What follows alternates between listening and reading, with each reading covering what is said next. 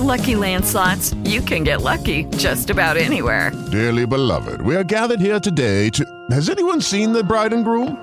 Sorry, sorry, we're here. We were getting lucky in the limo and we lost track of time.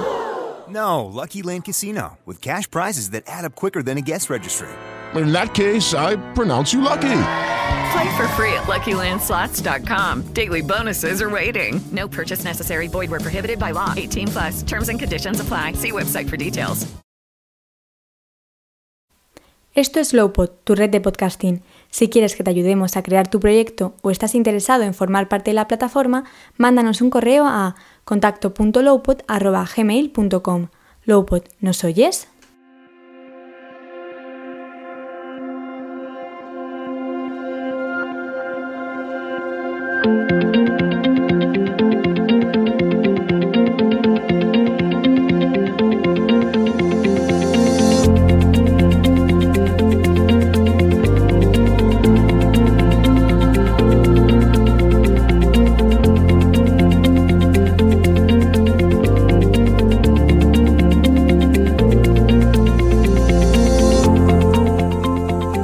Bienvenidos de nuevo aquí, a los Cuentos del Sabio.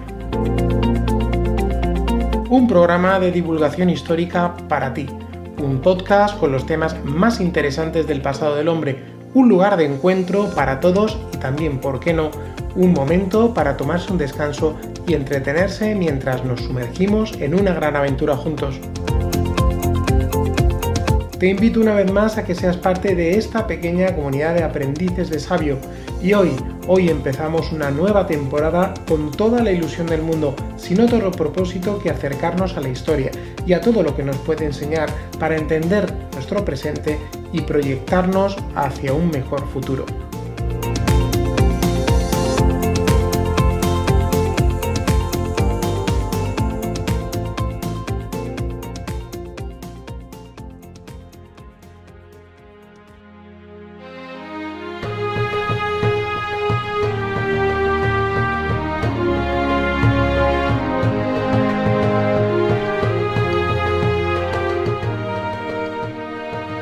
La convulsa región de Bohemia, un reino en el centro de Europa que formaba parte del Sacro Imperio, se produjo un incidente que pudo quedar en una mera anécdota, de no ser porque los ánimos estaban muy pero que muy crispados. En aquellos territorios la convivencia entre católicos y protestantes era difícil y en cualquier momento algo o alguien encendería la mecha de la violencia. En marzo de 1618 se violó uno de los puntos de la Carta de Majestad. Este documento fue elaborado precisamente como marco legal para apaciguar las tensiones religiosas y en él se establecía la libertad de conciencia en Bohemia, Moravia y Silesia.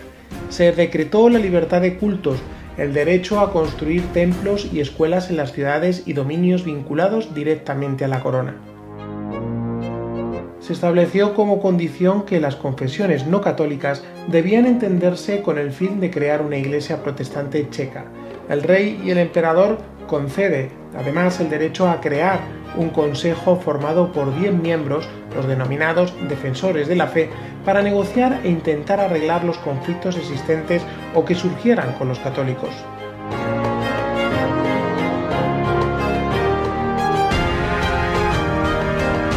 Pues bien, el conflicto estallará por un incidente relacionado con uno de los puntos de la Carta de Majestad. Matías había ordenado la demolición de los templos que consideraba que se habían construido ilegalmente en dos ciudades bohemias. Una de estas ciudades envió a Praga una delegación de notables para protestar, pero fueron encarcelados. Como reacción, en el mes de marzo de 1618, los defensores de la fe convocaron una asamblea de representantes protestantes. El día 5 de mayo, esta asamblea elevó al emperador una súplica, pero en Viena el canciller convenció al emperador para mantenerse firme.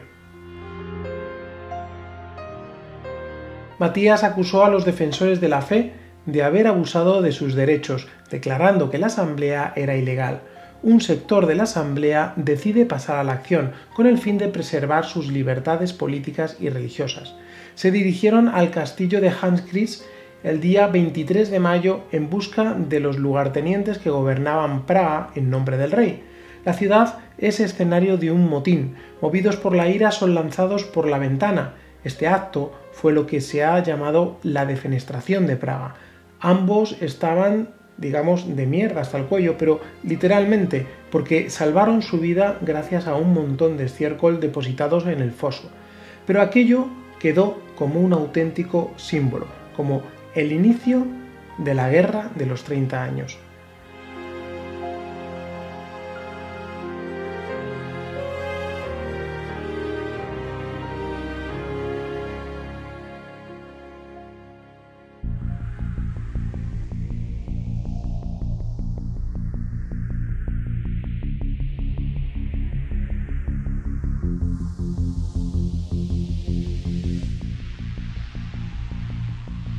En cuanto un arzobispo, obispo, prelado u otro sacerdote abandone la antigua religión, la católica, deberá dejar inmediatamente su arzobispado, obispado, prelacía u otro beneficio con todas las rentas que lleva anejas.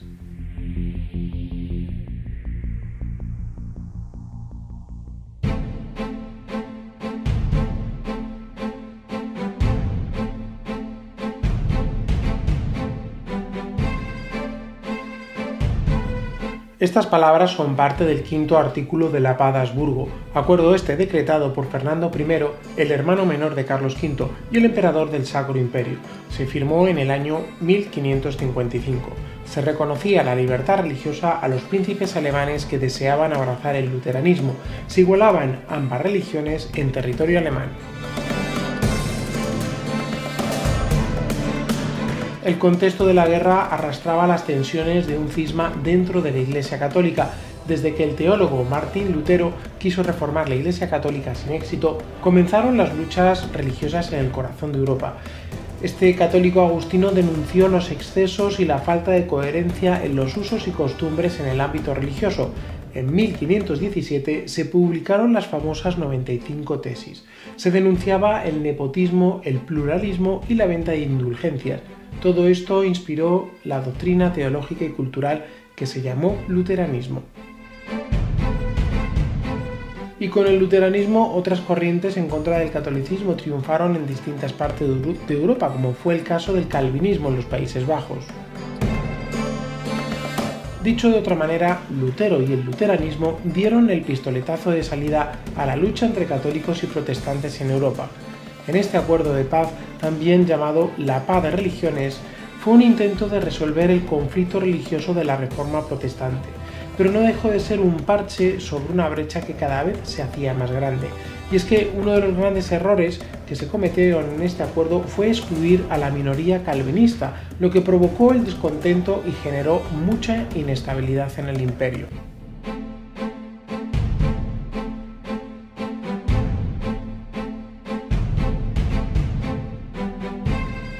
Al mismo tiempo, el Concilio de Trento marcó la tendencia intransigente que chocaba con la solución política de Carlos V. A la reforma se contestó con la contrarreforma católica y Roma se aseguró el éxito con su ejército más fiel, la Compañía de Jesús. Estos se centraron preferentemente en los estados del sur, Austria, Bohemia y Hungría, básicamente los territorios patrimoniales de los Habsburgo.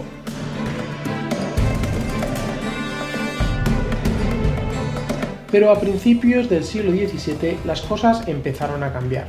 En 1607 el emperador de entonces, Rodolfo II, se vio obligado a firmar a regañadientes un documento que incumplía una máxima sagrada de la paz de Habsburgo, que decía que según sea la religión del rey, así será la religión del reino.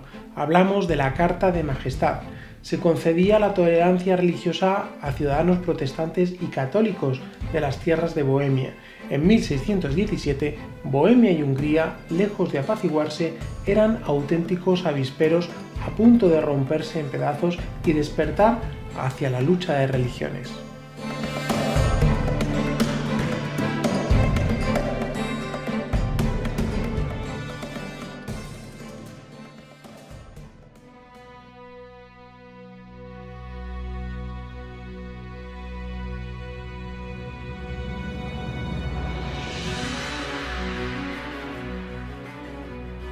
Existían razones que iban mucho más allá de las cuestiones religiosas.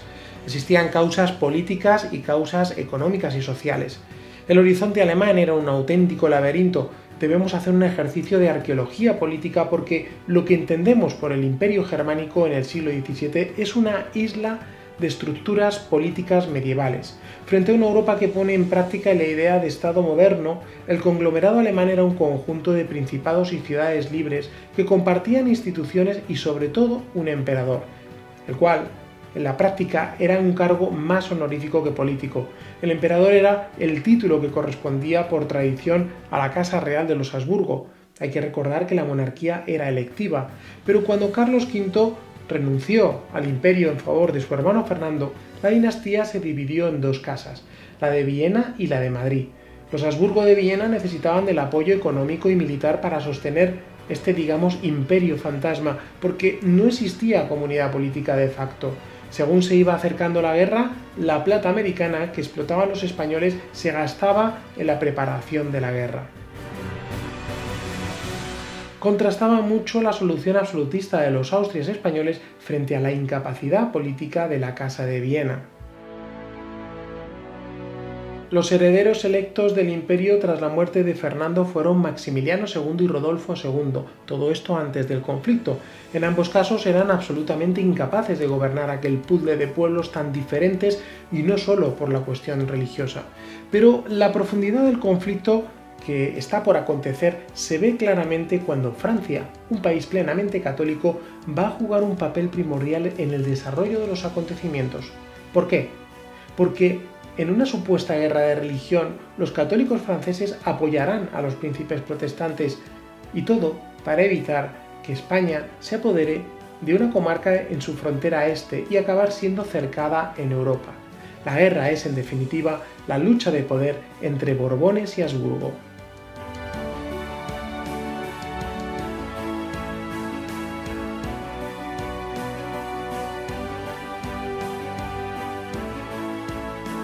Además, en Bohemia nos encontramos con un entramado social muy complejo, una población campesina enfrentada a la aristocracia terrateniente, una baja nobleza de escasa capacidad económica y siempre sujeta a la aristocracia o al soberano. Tampoco la burguesía tenía fuerza política ni podía representar a una identidad nacional. También hay que reseñar la categoría moral de gran parte de aquellos que se enrolaban en el ejército y estaba compuesto de vagabundos, marginados y criminales. Todos ellos contribuyeron al sufrimiento de la población.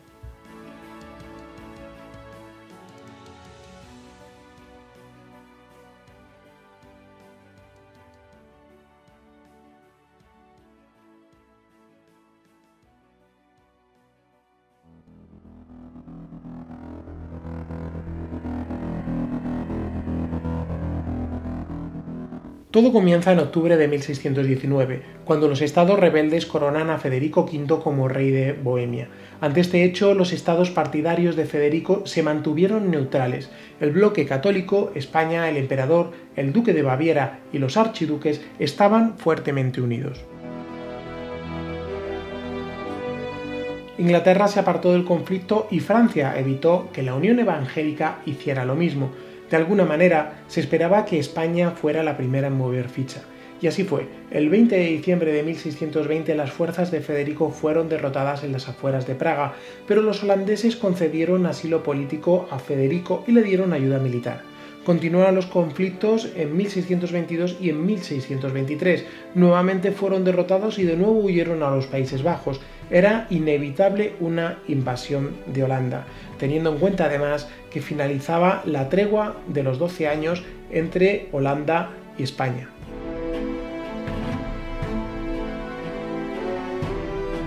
El emperador alemán reclamaba las tierras de Federico a pesar de las reticencias españolas, ya que era inconstitucional, no se pudo evitar. Se empezaron a establecer alianzas que involucraban a Francia, Inglaterra, Saboya, Suecia, Dinamarca, para restaurar tierras y títulos a Federico.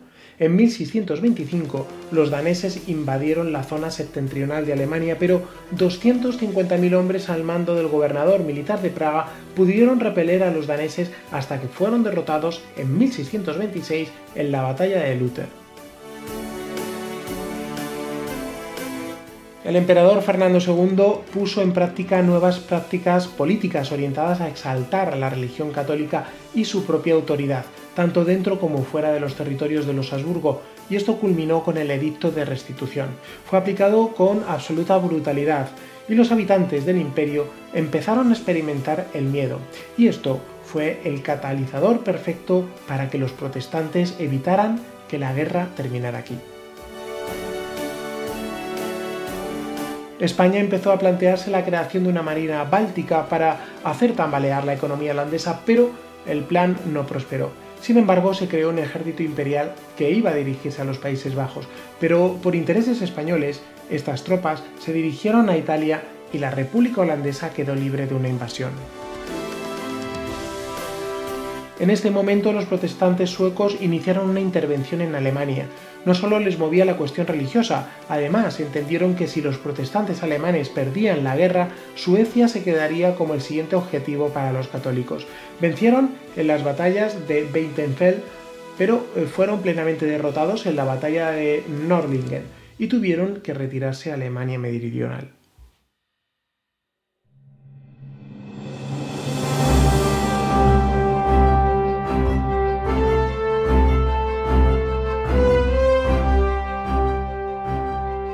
Tras la muerte del elector de Sajonia, Gustavo Adolfo, los protestantes buscaron negociar la paz, pero la presión que empezaron a ejercer los franceses con sus ejércitos a lo largo de las fronteras con Alemania forzó a que se firmara la paz de Praga de 1635 entre el emperador y los sajones. Este acuerdo llevó a que muchos alemanes buscaran una paz general y hubo varios intentos para conseguir esto. La paz de Praga cambió la naturaleza de la guerra de los 30 años, se pasó de una lucha que enfrentaba al emperador con sus propios súbditos a una lucha del emperador frente a los gobernantes extranjeros. En febrero de 1636 los suecos firmaron un acuerdo con Francia con el que se declarara la guerra al emperador, pero el objetivo de Francia era distinto. Buscaba derrotar a España, su rival natural. Firmaron el Tratado de Hamburgo, por el cual se comprometían a no firmar una paz por separado. Al final, Francia atacó Baviera y Suecia se enfrentó con el emperador. En 1642, el ejército de los Habsburgo fue derrotado en Sajonia.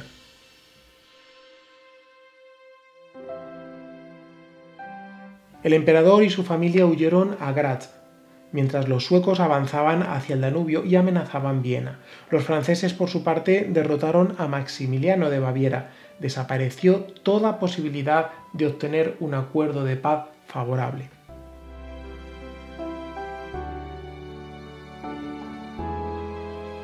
En septiembre de 1645, el elector de Sajonia firmó una paz por separado con Suecia pero la paz final no llegaría hasta 1648, en Westfalia.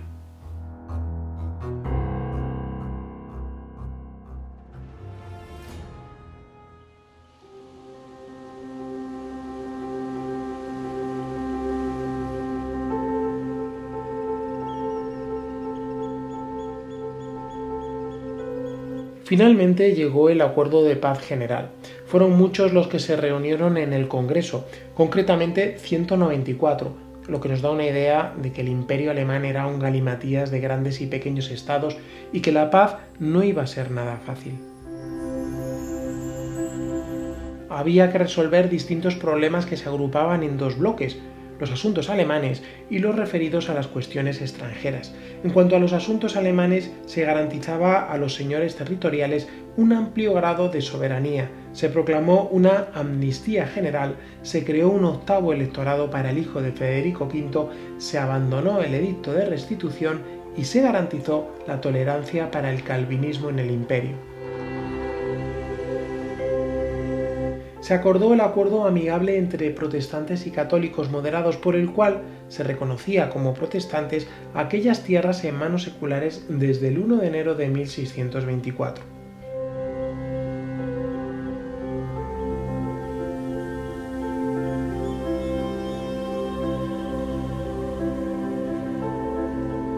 En cuanto a los asuntos extranjeros, debemos, eh, tenemos la guerra en los Países Bajos. En enero de 1648, Felipe IV de España firmó una paz en la cual reconocía de jure la independencia de la República Holandesa y aceptaba liberalizar el comercio entre Países Bajos y el mundo ibérico. Los franceses siguieron interviniendo en Alemania, pero pronto se vieron obligados a firmar la paz. La revuelta de la Fronda en sus propias fronteras y por la paz que había firmado Suecia por separado le obligaron a esto. Suecia fue una de las grandes beneficiadas de la guerra y los franceses consiguieron sobre todo que el emperador además no volviera a proporcionar ayuda a España. De esta manera, Francia continuaba la guerra contra España.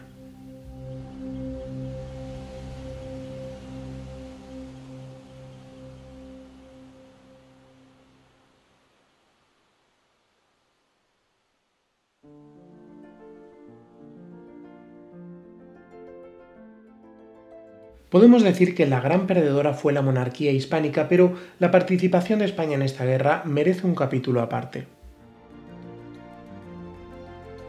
No fueron 30 los años que estuvo España en lucha constante, porque la monarquía de los Felipes, Felipe II, III y IV, estuvo enfrascada en una guerra mucho más larga, la que se llamó la Guerra de los 90 años, desde 1568 hasta 1668, y no solo en Alemania, sino también por el resto del mundo.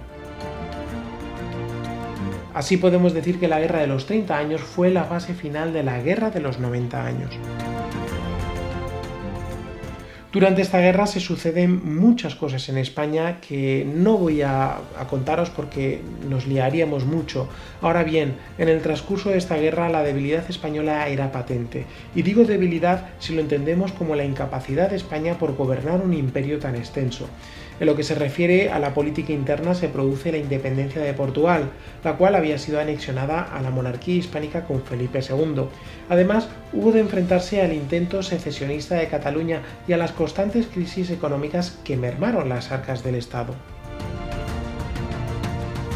España era la gallina de los huevos de oro, especialmente por el dominio y monopolio que tenía sobre América y el control de las rutas comerciales y de los mercados europeos.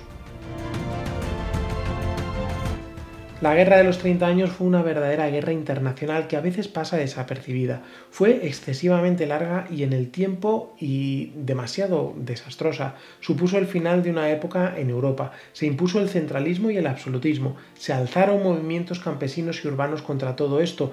El fin de la guerra coincidió con un periodo de crisis económica y social muy aguda.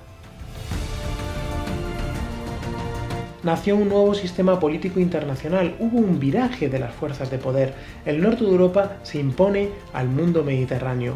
Holanda se independiza y se extiende colonialmente a costa de los territorios portugueses. Francia se convierte en el país hegemónico en el continente.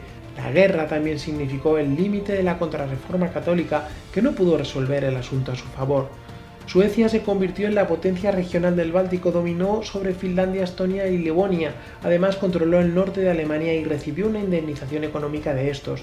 Ante este panorama, nace un nuevo equilibrio en el mundo germánico. El emperador no pudo fortalecer su autoridad de tal manera que los príncipes tenían soberanía territorial con una política exterior propia. Así, Francia y los príncipes renanos establecieron la Liga del Rin en 1658 la paz de Westfalia reconocía en pie de igualdad con el luteranismo y el catolicismo. Los príncipes electores en Alemania fueron ocho, cinco católicos y tres protestantes. La contrarreforma triunfó completamente en Austria, Bohemia y Moravia.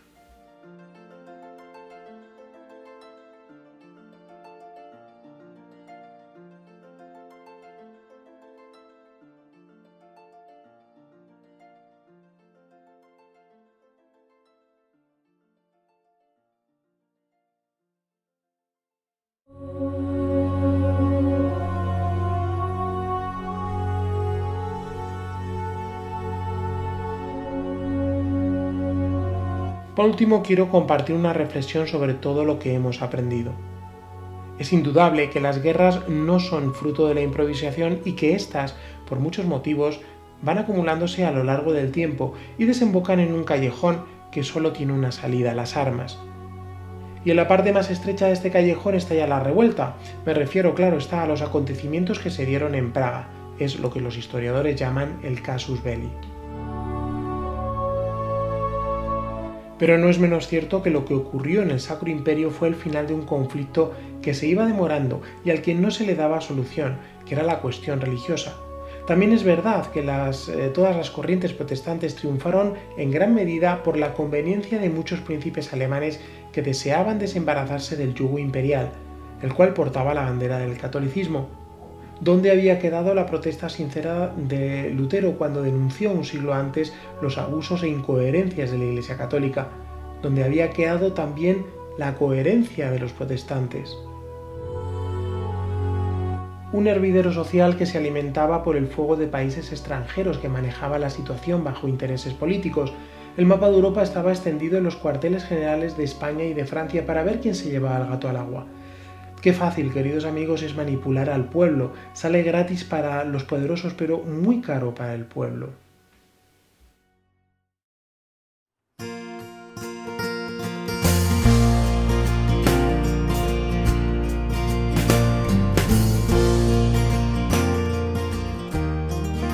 Y hasta aquí el podcast de hoy, espero que os haya gustado, a mí me ha gustado mucho prepararlo. Es un tema tan interesante como complejo porque se quedan muchas cosas pendientes, pero bueno, pues espero que os haya agradado este podcast. Y como siempre agradeceros que me habéis regalado todo aquel que me escuchéis vuestro tiempo, que es quizás una de las cosas más importantes que hay en este mundo en la actualidad. Así que un saludo y hasta el próximo podcast.